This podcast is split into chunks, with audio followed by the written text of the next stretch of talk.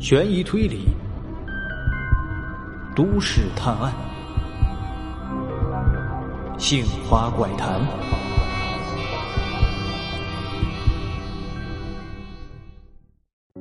在中国，每年因为交通事故死亡的人数已经超过了十万人，平均每天下来，死亡人数达到了三百人，占全球交通事故死亡人数的五分之一。导致交通事故的原因有很多，酒驾、闯红灯、行车不规范等等，但是依旧有很多司机和行人意识不到，汽车一旦行驶起来，就化作了一只钢铁的猛兽，他们既可以为你提供代步的需求，同时，也能夺走人的生命。中国平均每五分钟就会有一个人因车祸而死。这说起来是一堆令人麻木的数据，但失去亲人的每一个家庭都可能因此陷入痛苦的深渊。王真看着照片里那个年轻医生的面孔，他心里感觉到了惋惜。他本可以一生从事自己喜欢的职业，救死扶伤，收获美好的家庭和生活，但是却在二十八岁那年戛然而止。王真想象着车祸的场景，年轻医生的身体被猛兽巨大的力量冲撞，腾空而起，紧跟着又摔落，不足几秒钟的时间，甚至比流星划过的速度还要快。除了惋惜之外，王真对于王一海刚刚说的话也十分在意。出车祸的孙有余，两年之前同样也在调查男孩刘小阳失踪的事情，这是怎么回事呢？王真并不相信巧合，他认为一切看似巧合的背后都有着理所当然的缘由。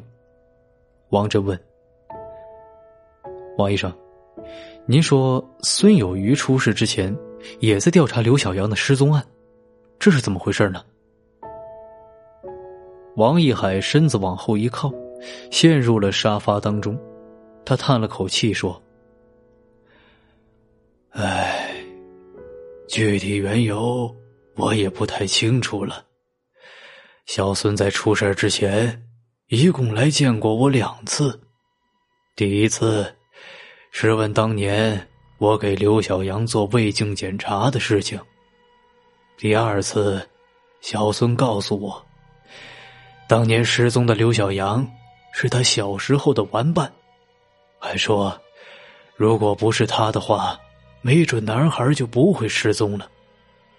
记得那时候，小孙整个人都瘦了一圈，还说自己再也没有赎罪的机会了。哦，对了，你说刘小阳的妈妈也是两年前去世的？王真点头说：“是的。”刘小阳是单亲家庭，从小和母亲长大。母亲胃癌去世之后，便只剩下了孙有余还在寻找他了。如今孙有余不在了，又变成了自己去寻找。但是早晚有一天，当世界上最后一个记得刘小阳的人将他忘记之后，这个确诊胃癌的少年，便会彻底失踪了。王一海恍然大悟的说：“怪不得当时小孙那么消沉呢，看来他应该也是知道刘小阳母亲去世的消息了。”王真说：“有可能。”然后又问王医生：“能不能讲一讲当年给刘小阳做胃镜检查的事情？”王一海答应了，但是由于时间过于久远。有一些小细节他已经记得不太清楚了，但还是尽可能完整的给王真讲述了事情的经过。在二零零六年五月，世界上最大的钢筋混凝土重力坝——三峡大坝正式建立完成。王一海医生的哥哥还有侄子，在当时都在三峡大坝工程任职。哥哥王景义负责生产。外甥王冲是检验员，他记得四月的时候，因为搅拌混凝土出口的温度高出了标准两摄氏度，不合规定。外甥王冲呢，当时就要求他的父亲停止生产，但是哥哥王景义却想要边生产边处理，两个人就因为这件事情在工地上大吵了一架。当时王景义一巴掌就扇在外甥脸上，问他是不是翅膀硬了不听老子话。外甥则是倔强的说：“在家里面可以听你的，但工地上我是负责质检的检验员，你产品不合格那就必须听我的，是我爸都不行。”必须得返工，就得重做。最终呢，王景义拗不过自己儿子，也只能返工了。当王一海听到这件事情之后啊，笑着骂自己哥哥：“年纪大了，反而人变成混蛋了，还不如自己儿子呢。”当时的王一海已经是县医院的肠胃外科大夫了，朝九晚五的工作持续了六年，他有了一些积蓄后。在市里贷款买了一套八十平左右的房子，妻子在家里带着刚刚上小学的儿子，他对于自己的生活十分的满意。不出意外的话，他的一生就会这样平平淡淡的过去。二零零六年六月十三号下午，同往常一样，王一海在诊室里等待着下一位病人。五点半左右。一个留着络腮胡、高大的男人走了进来，看年龄约莫三十多岁，在他的身后跟着一个十来岁的小男孩。王一海当时就感觉非常奇怪，这小男孩浑身湿透了，走路都有些摇摇晃晃的。刚进入诊室里，男人就说：“他刚给自己小孩做完体检，检查出来好像胃有些毛病。”所以就过来看看。王一海皱了皱眉头，说：“这孩子看起来都这么虚弱了，浑身都湿透了，不如先回家休息休息，明天再来吧。毕竟做胃镜检查还是挺难受的。”男人皱着眉摇了摇头，说：“没时间等着明天再来了，现在就赶紧检查。”他执意要王医生给做。王医生无奈之下。只能带着男孩去做了胃镜检查，只觉得是这男人给孩子看病心切。听到这里，王真就问：“您当时没有问那男孩为什么浑身湿透吗？”王一海说：“我问了，但是那男人解释说，是那孩子在来医院的路上贪玩，掉进河里了。”那您觉得，他说的是实话吗？王一海低下了头。应该，应该是假话。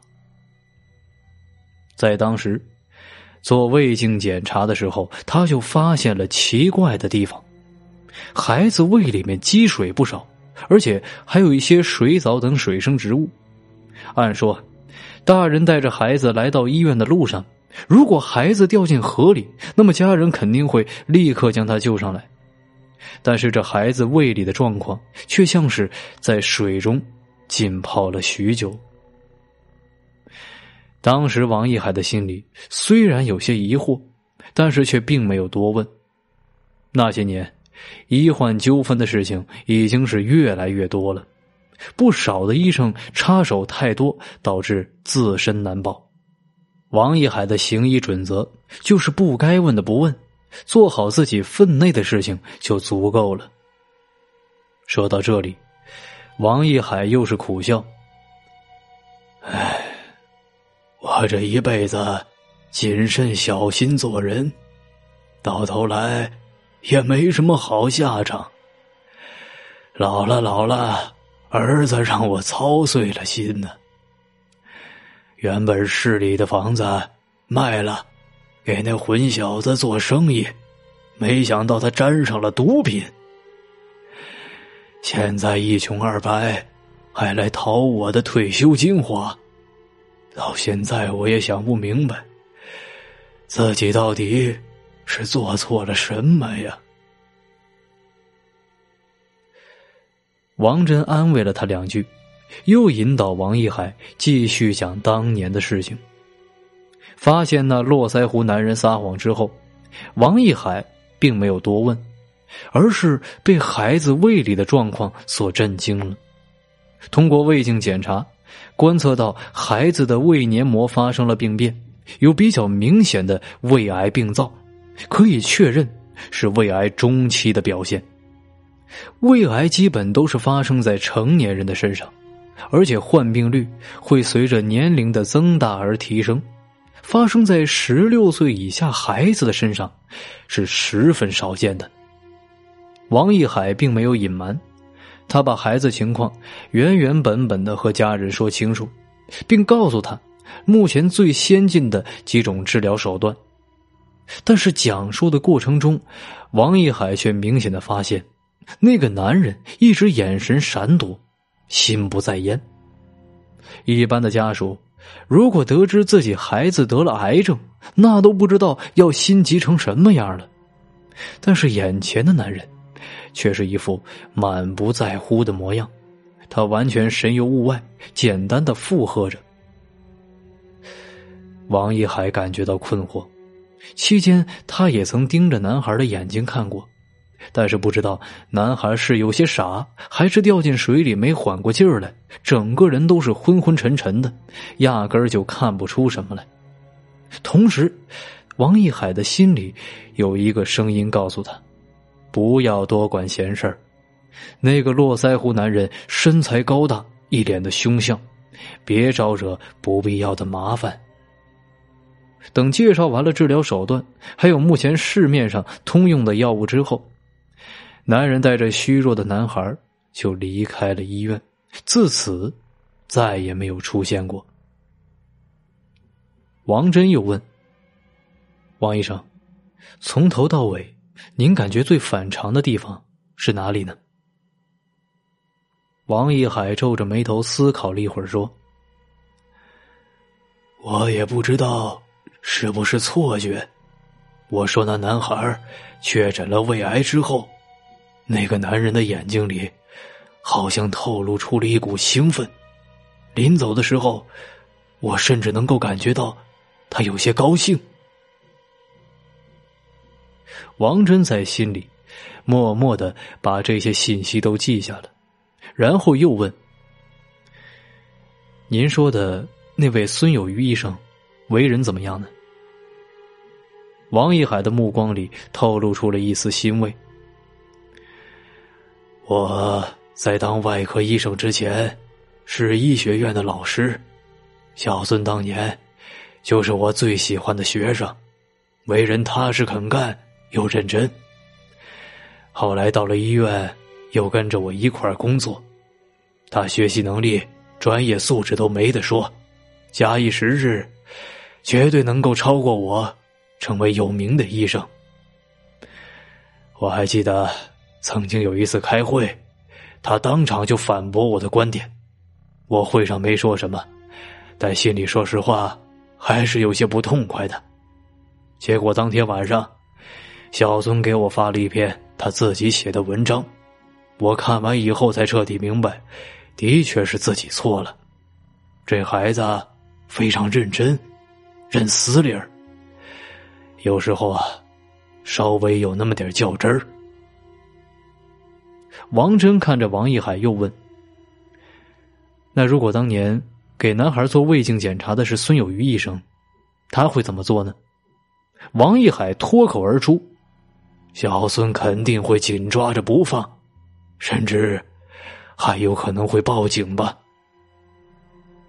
王真点头：“好，我基本上算是了解他这个人了。”王一海眼帘低垂。如果，如果当年我也这样做，那男孩就不至于失踪，他的妈妈也不用苦苦寻找十几年了。每个人都会犯错，人这一辈子呀，活着就像是在跟自己对弈，黑与白，善与恶，一直交织在一块儿。双方都有可能在某一瞬间占领上风，一步棋下错，最终就有可能满盘皆输了。王真问：“孙医生有妻子吗？有，他妻子叫做陈红，两人从小就是青梅竹马，好像和那刘小阳也是小时候的玩伴。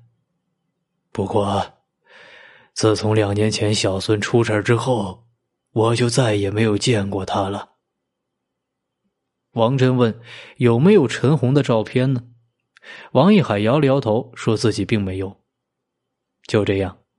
二人又聊了一阵儿。当王真发现王一海把自己说过的事情重复的说了两三遍之后，他心里就明白，老人家该说的已经说的差不多了。道谢之后，王真留下了自己的电话号码，拜托王医生，如果之后想起什么，可以给他打电话，然后就离开了。出了老旧小区，天色已经暗淡了下来。几名穿着黄马甲的环卫工人还在路边清扫着垃圾。王真走着走着，忽然就感觉到肚中一阵的饥饿。现在已经是下午七点半了，他还没有吃晚饭呢。等王真坐进了路边的一个小饭店，点了一份米线之后，他的思绪就被刚刚和王一海谈论的事情给占满了。有那么一瞬间，甚至感受不到了饥饿，在他的心中有着数不清的疑惑。首先是当年带着男孩做检查的络腮胡男人到底是谁呢？他又为了什么让男孩去做胃镜检查？检查出了胃癌之后，又为什么表现的那么兴奋？在那些之后，他又带着男孩去了哪里，做了什么？王真知道。自己这些疑惑暂时是得不到答案的，但是还有另外一个重要信息：在两年之前，一名叫做孙有余的外科医生和自己一样，也追查过男孩的下落，但不幸的是，两年之前因为车祸身亡了。王真总觉得，两年前仿佛是一个重要节点，一定发生过什么不为人知的事情，而故事的主角。就是死去的医生孙有余。除此之外，在王真的心里还有一个问题：自己一路以来调查的十分顺利，就像是被人设计好了一般。通过检查单子找到医院，通过医院找到王一海，又通过王一海得知了男孩失踪时的状况。谈话是人类逐渐掌握的技能。而谈话的方式，在一定程度上阻止了人类的思考。王真善于通过谈话，让人不自觉的说出自己潜意识的真实想法和从来没有在意过的细节。有时候，事情的真相就是靠着参与者提供的碎片拼凑而成的。在刚才的谈话里，王一海告诉王真。孙有余两年之前一共见过他两次，第一次是来问他当年给刘小阳做胃镜检查的情况，而这一点和如今的自己是何其的相似呢？王真从兜里拿出了那一张小心存放的胃镜检查报告，有些破旧泛黄的纸张，仿佛隐藏着一切事情的真相。